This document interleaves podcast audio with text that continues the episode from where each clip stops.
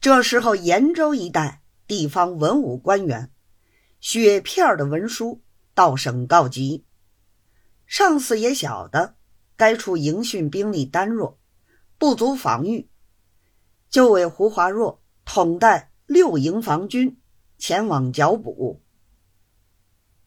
胡华若的这个统领，本是弄了经理什么大帽子信得来的，胸中既无韬略。平时又无纪律，太平无事，尚可悠悠自在；一旦有警，早已吓得意乱心慌。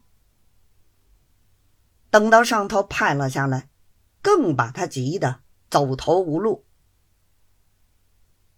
只因戴大礼交情顶厚，未曾奉札之前，偏偏又是戴大礼头一个赶来。送信道喜，请安归坐，便说：“春儿小丑，大兵一到，不难克日当平。指日报道结阴，便是超生不赐，所以卑职前来叩喜。”胡华若道：“老童年休要取笑，你我彼此知己。”更有何话不谈？你想，我从前谋挖这个差事的时候，花的银子你是晓得的。通共只当得半年，从前的亏空还没弥补，就出了这个岔子。你说我心上是什么滋味？况且这出兵打仗的事情，岂是你我所做得来的？钱倒没有弄到，白白的把命送掉，确实有点划算不来。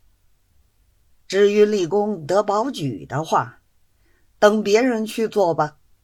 这种好处我是不敢妄想的了。戴大礼道：“上头委了下来，大人总得辛苦一趟。”胡花若道：“我不去。”我这身子是吃不来苦的，倘若送了命，岂不是白天在里头？什么封荫续典，我是不贪图的。等到札子下来，我拼着这官不做，一定交还上头，请他另为别人